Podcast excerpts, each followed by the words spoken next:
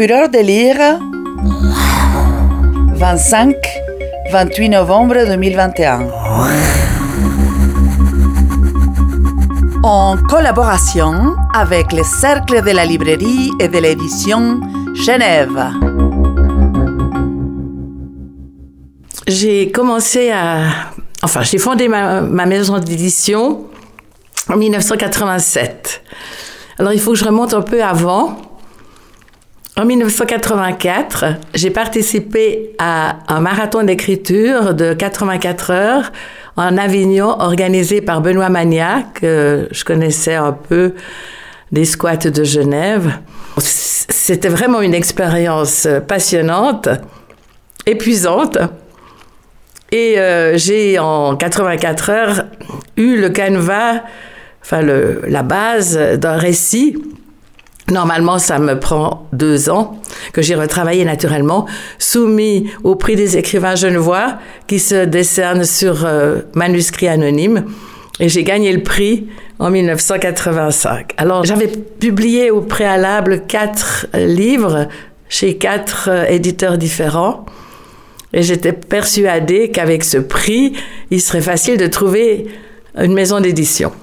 À ma grande déception, non. Et j'avais reçu de l'argent, on reçoit de l'argent avec ce prix des écrivains genevois. Je m'étais dit, bon, ben, je vais créer une maison d'édition pour publier ce, ce récit. Je veux pas qu'il reste dans un tiroir et puis je veux pas m'acheter des robes et des bijoux avec l'argent que j'avais reçu.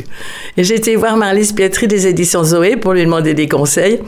Et elle m'a dit, Huguette, alors je te déconseille totalement de te lancer là-dedans, tu te rends pas compte. Mais j'ai quand même fait. J'ai pris contact avec euh, un graphiste qui m'a fait la dune et stylisé une rose des sables.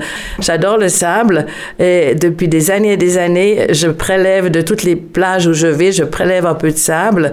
Donc j'en ai des centaines de petites bouteilles aujourd'hui. Et ensuite, euh, j'ai pris contact avec Slatkin pour l'impression. Je l'ai tiré à deux, je l'ai tiré à 2000 exemplaires.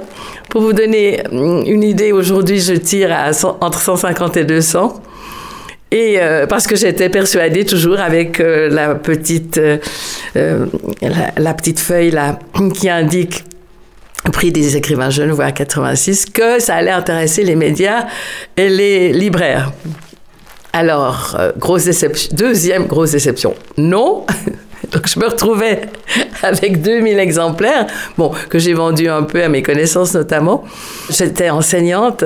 Donc, à la fin de l'année, j'offrais ce livre à mes élèves. Comme ça, ça faisait chaque fois 20, 40, 60 livres qui partaient. Aujourd'hui, j'en ai presque plus. Le deuxième, ça a été Petites annonces pour Grand Amour que Favre aurait dû publier. Alors lui, il a vraiment été un succès. C'était la première fois que quelqu'un écrivait là-dessus, à visage découvert. Euh. Et euh, là, je l'ai tiré à 2000 et puis j'ai retiré encore à 1000 et presque tout est parti. Là, je m'étais pas trompée. Puis ensuite, petit à petit, euh, des poèmes aussi. Quelques autres personnes dont Gaston Gouma, enseignant, enseigné, qui lui aussi s'est bien vendu parce que c'était le, directeur des services médico-pédagogiques. Alors beaucoup, beaucoup de, d'enseignants et de psychologues l'ont acheté. Et puis petit à petit, comme ça, euh, j'ai, je publiais même pas un par an. Ça devait faire un tous les deux ans jusqu'en 2010. J'étais pas une maison d'édition, enfin, sérieuse, disons. En 2012, j'ai commencé à davantage publier. J'ai pris contact d'abord avec Eliane Vernet, qui était une amie que je connaissais depuis l'université, qui m'a soumis un recueil. pour moi, c'est une des plus grandes poétesses de Suisse romande, Eliane Vernet. Puis Vaille Godel, qui m'a aussi remis un, un, manuscrit. Et petit à petit, euh, les connaissances que j'avais, qui je savais que ces personnes écrivaient, je leur proposais de les publier en donc, entre 87 et 2010, j'en ai publié 12, ça fait donc tous les deux ans environ. En 2012, 4. En 2013, 14, 5. 2015 et 16, 7. 2017, il y en avait 15. 2018, 17.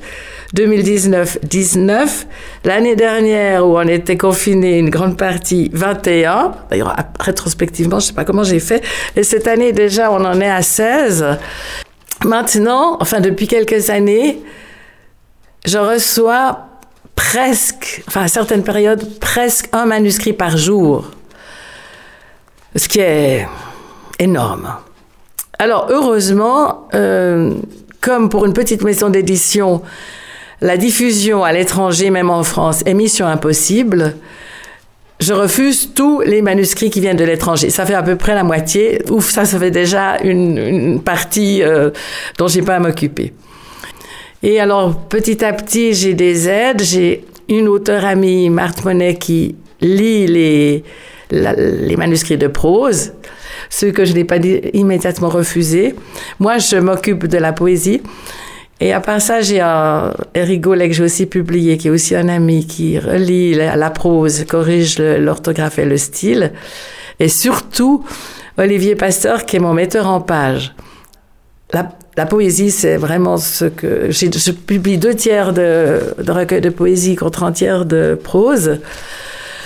C'est ma, ma grande passion, la poésie, depuis, depuis toujours, à l'école déjà. Quant à la prose, quand euh, ben, je regarde quand même, et si c'est lisible, je l'envoie à, Marthe qui, qui lit très très vite, qui aime bien ça aussi, qui me fait des résumés euh, souvent caustiques qui me font rire et que j'ai du corps pour envoyer ensuite à l'auteur. Euh, je tiens à préciser, c'est que je, je, ne prends pas de salaire, euh, ni même symbolique. Je vis avec euh, ma retraite d'enseignante, je vis agréablement avec ma retraite d'enseignante. Et cette maison d'édition, enfin, découvrir des manuscrits, les porter, euh, c'est une passion. Et euh, moi, personnellement, cette, cette, euh, cette maison d'édition dont j'aurais jamais imaginé en 1987 qu'elle prendrait une ampleur pareille, non seulement occupe agréablement ma retraite, mais mais m'apporte beaucoup de bonheur. En fait, je suis une éditrice et une femme comblée, grâce à mes auteurs qui deviennent des amis. On va lire des extraits d'un recueil que j'ai publié de Myriam Feller, À en crever le ciel. C'est ma plus jeune auteure. Ce, ce, texte a été son travail de maturité. Elle avait même pas 20 ans quand elle l'a écrit. J'ai été impressionnée par la force de son texte et elle l'écrit depuis très longtemps, semble-t-il. Et j'ai été frappée aussi par la maturité de son écriture pour une personne qui n'a pas 20 ans. À en crever le ciel, Myriam Kfeller. Je n'ai pas assez dormi, ou alors pas assez profondément couché en étoile, flottant à la surface d'un océan immense. Tous les sens en alerte pour ne pas me noyer ou me faire engloutir. Un effleurement de sommeil, les muscles déjà prêts à bondir. Je connais chaque imperfection du plafond par cœur. J'ai compté les moutons de poussière, les rayures de mon coussin, les carreaux depuis la droite, la gauche, en diagonale. J'ai créé des dessins invisibles sur le mur granuleux. J'y ai tracé des cartes de pays imaginaires. J'ai tenté de m'endormir dans toutes les positions possibles et imaginables, avec la fenêtre ouverte, fermée, inclinée. J'ai numéroté les lattes de parquet qui craquent, je connais celles qui sont incapables de retenir un gémissement. Je me suis levée, puis recouchée. J'ai posé mes mains sur les yeux pour essayer d'alourdir les paupières. J'ai bâillé. Mais le sommeil me fuit. Un vieil homme ruisselant de parfum me dépasse. Ce parfum qui envahit tout, qui rappelle, qui hurle dans mon dedans, qui paralyse mes sens, qui tape contre les parois de mon crâne, qui envahit en s'incrustant dans mon corps mes veines, tous les tuyaux de mon moteur, envie de vomir, impossible de bouger, yeux humides et flash de passé à oublier. L'odeur s'accroche à moi, entre dans la peau, me suit, ne part plus semble en rire. L'odeur devient touchée. La présence de l'odeur est physique, lourde. Il m'est difficile de respirer. Elle obstrue tout. Elle s'en amuse. Je titube. M'accroche à une balustrade. Brûlure d'estomac. Muscles serrés. Mon ventre rétrécit jusqu'à ne devenir plus qu'un point. Les côtes s'appuient contre la peau, élastique détendu qui se referme. Quand ça se referme, ça crie.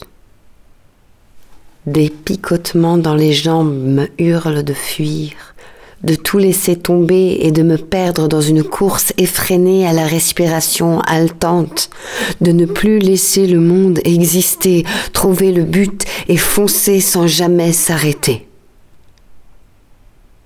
Puis, ma présence se fane et mon corps se détache. Le trop-plein a jailli. Je suis vidée. Ma tête se repose contre le mur. Sur la fenêtre sont scotchés des sillages de larmes célestes. La vitre est joue glaciale. Les arbres se marient, recouverts de voiles blancs et de perles d'humidité. Ça pleure sur moi et mon âme est mouillée. Mes pensées frissonnent pendant que mon sang poursuit inlassablement le rythme de la vie. Je l'entends battre les parois. Ça tape, chaud et bouillonnant. Ma sève me nourrit par cycles sans jamais me faire faux bout. Elle coule autour de mon esprit et éponge les larmes du dedans. Apprendre à pleurer, qu'avec les gouttes d'eau qui roulent sur mes joues disparaisse aussi toute la crasse incrustée dans mes pores. Alors, Alnouk Dunant il s'agit de ne pas se rendre. Elle appelle réflexion sur l'espérance. Elle a subi un deuil périnatal à cinq mois de grossesse. c'est le récit, c'est pas vraiment le récit de, ce qui lui est arrivé, mais c'est toute une réflexion autour de ce drame, de la douleur. J'avais choisi deux, deux recueils, deux expressions d'une douleur de la part d'une très jeune et de la part d'une femme mûre. Et, à partir de là, le deuil, les questions. J'ai refusé dès le début tout sentiment de culpabilité. Je n'ai rien fait de mal, pas pris de risque inconsidéré, je n'y peux rien. Les analyses n'ont rien pu expliquer. La voie de la culpabilité est soldée presque immédiatement, mais j'ai besoin de trouver des pistes, besoin de réponses. Des questions, des réponses ou pas. La vie qui a continué, qui continue. Un cheminement intérieur s'est poursuivi pendant ces années. Il a bien fallu continuer au départ. Un bébé qui meurt, on ne sait pas pourquoi, dans son ventre, on n'en ressort pas indemne. Comment continuer alors? En se mettant d'accord avec la vie et avec soi-même? Le temps de l'immédiat. Replonger dans le quotidien immédiat après la perte d'un bébé est épouvantable, inhumain, indicible. Se réveiller le matin et réaliser que c'est bien arrivé. Pleurer devant les rayons pyjama premier âge à la Migros, croiser celles qui sont toujours enceintes de la petite sœur ou du petit frère, regarder l'aiguille des secondes qui n'avancent pas. Les amis, ils se comptent sur les doigts d'une demi-main, ceux qui osent me voir, me parler, être d'accord d'être impuissant devant celles qui n'acceptent pas l'inacceptable. Les autres fuient. Je les comprends. Je réalise que je vis un tabou. Dans ce monde de trentenaires de classe sociale plutôt aisée, l'accouchement survient comme une lettre à la poste. Le bébé fait ses nuits dès le deuxième jour, l'allaitement est un jeu d'enfant, et si ce n'est pas le cas pour toi, eh bien, tu t'y prends mal. Alors le gros fail, le bug impensable, l'accident de circulation dans le corps, tu le gardes pour toi tu sens les regards apitoyés, les discussions qui s'arrêtent quand tu croises des bouquets de mamans enceintes, les collègues qui ne savent pas quoi dire, les sourires gênés, mais tu te tais. La lecture d'un ouvrage sur le deuil périnatal m'aide beaucoup. Je ne suis pas seule, mais chacune est enfermée dans son silence. Début du XXIe siècle, on ne parle pas de tout. Mais moi, j'ai envie de parler.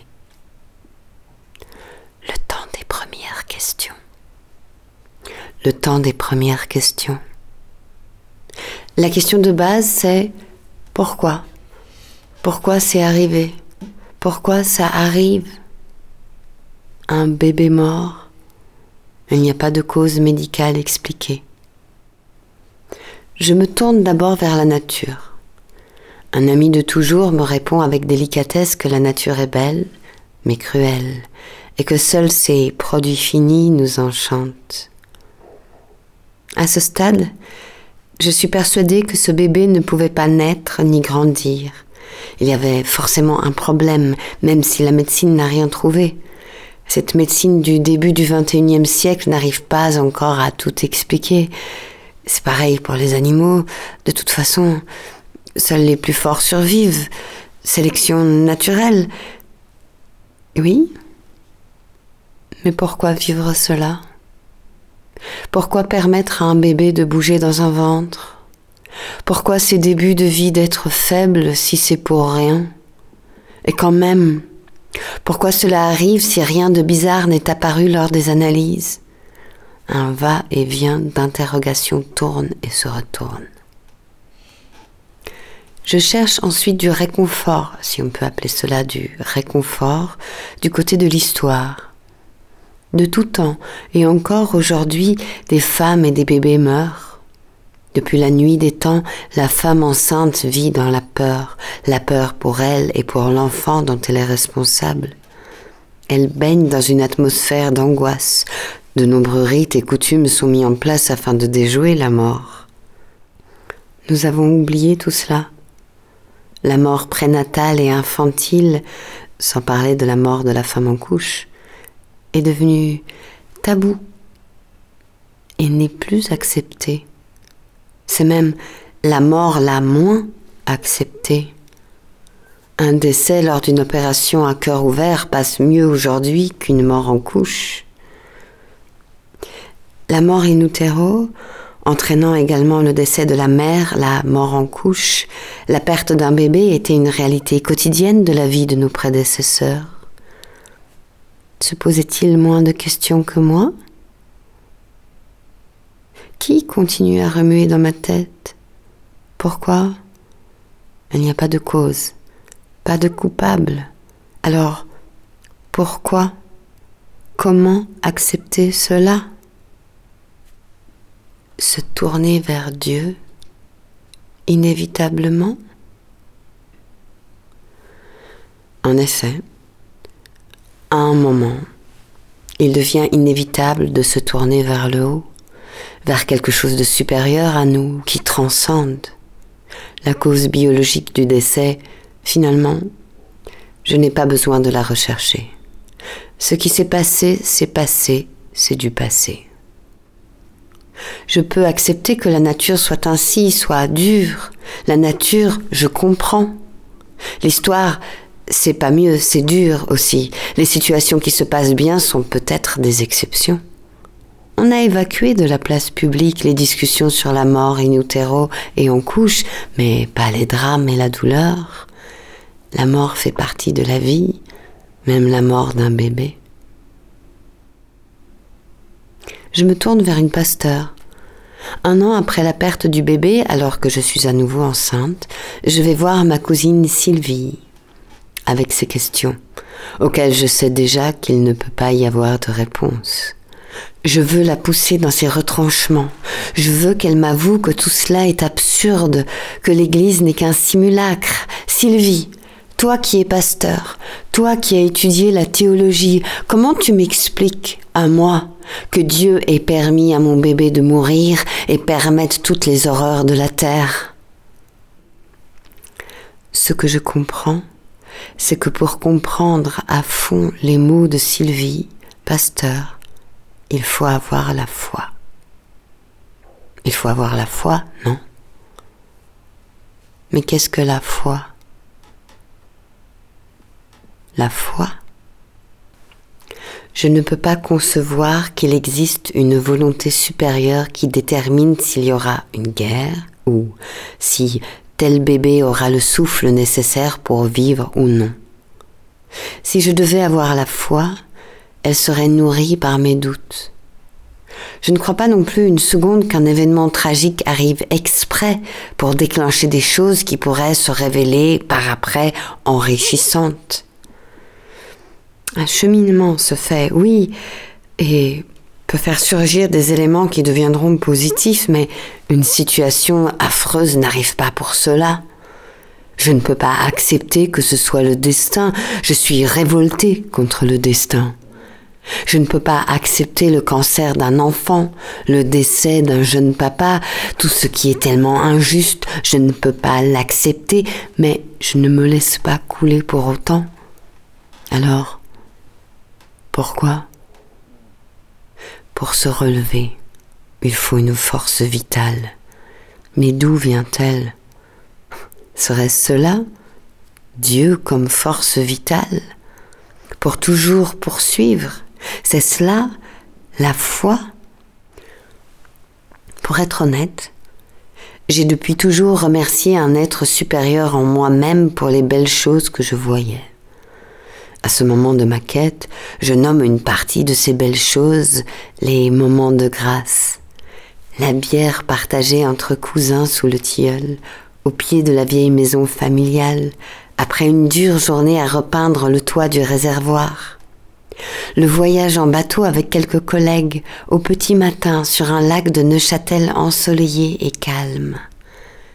Une fin d'après-midi improvisée entre voisins à valser les amants de Saint-Jean au son de l'accordéon. Reconnaître les moments de grâce. Est-ce un pas en avant sur le chemin? Il s'agit de ne pas se rendre mais est-ce que tout cela sert à quelque chose? La foi, Dieu, la quête? Cela n'empêche aucun malheur, aucune souffrance, aucune injustice? Je ne cesse pas de suivre le point d'interrogation. Je suis Alice courant derrière le lapin blanc. Observer, lire, Écoutez ceux qui sont contre tout, ceux qui ont tout brûlé avec la Bible de leur enfance, ceux qui sont entre deux, ceux qui témoignent, ceux qui ont tout laissé dans un coin, mais un coin qui, en fait, n'est jamais très loin. Et je commence à être d'accord avec eux. Avec ceux qui possèdent une carte de fidélité sans date de péremption, ceux qui souvent escaladent la journée par la face nord, ceux qui ne se sont jamais rendus. Espérance, transmission et poésie. Parallèlement à tous ces questionnements, la notion, le concept, le mot espérance surgit de partout par différentes lectures, discussions et ouvertures poétiques. Avoir la foi, ce serait être pourvu d'espérance. La différence entre ceux qui se laissent couler ou non après un drame affreux serait-elle une question d'espérance? L'absence d'espérance est-elle une absence de sens? Pour quelle raison sommes-nous pourvus ou non de cette espérance? Et l'espérance de quoi? Ce qui me taraude vraiment, c'est ici et maintenant là où on vit, ce qui vient avant la fin de l'histoire, les mots du présent, le présent qui est essentiel à mes yeux. Je crois que mon espérance, c'est de rendre beaux les moments du présent et de repérer dans le présent les moments qui sont beaux. Mon espérance à moi, ce n'est pas la vie après la mort, la résurrection. Jésus l'a fait une fois et c'est bien comme ça. Hein. Mon espérance à moi, c'est la confiance en la vie plus forte que le désespoir.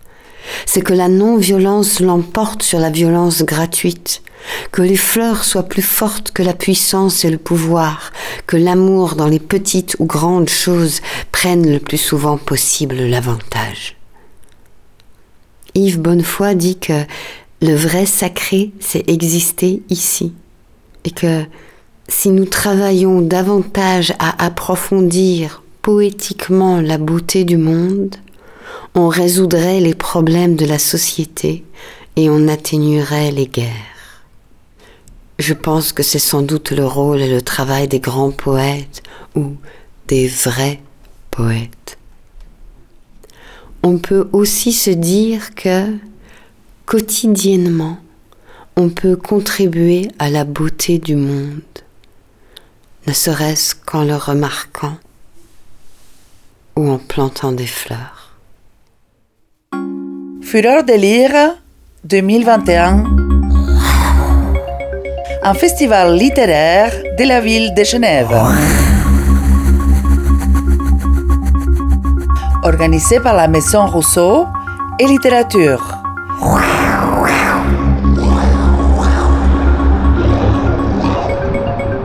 « 25-28 novembre 2021.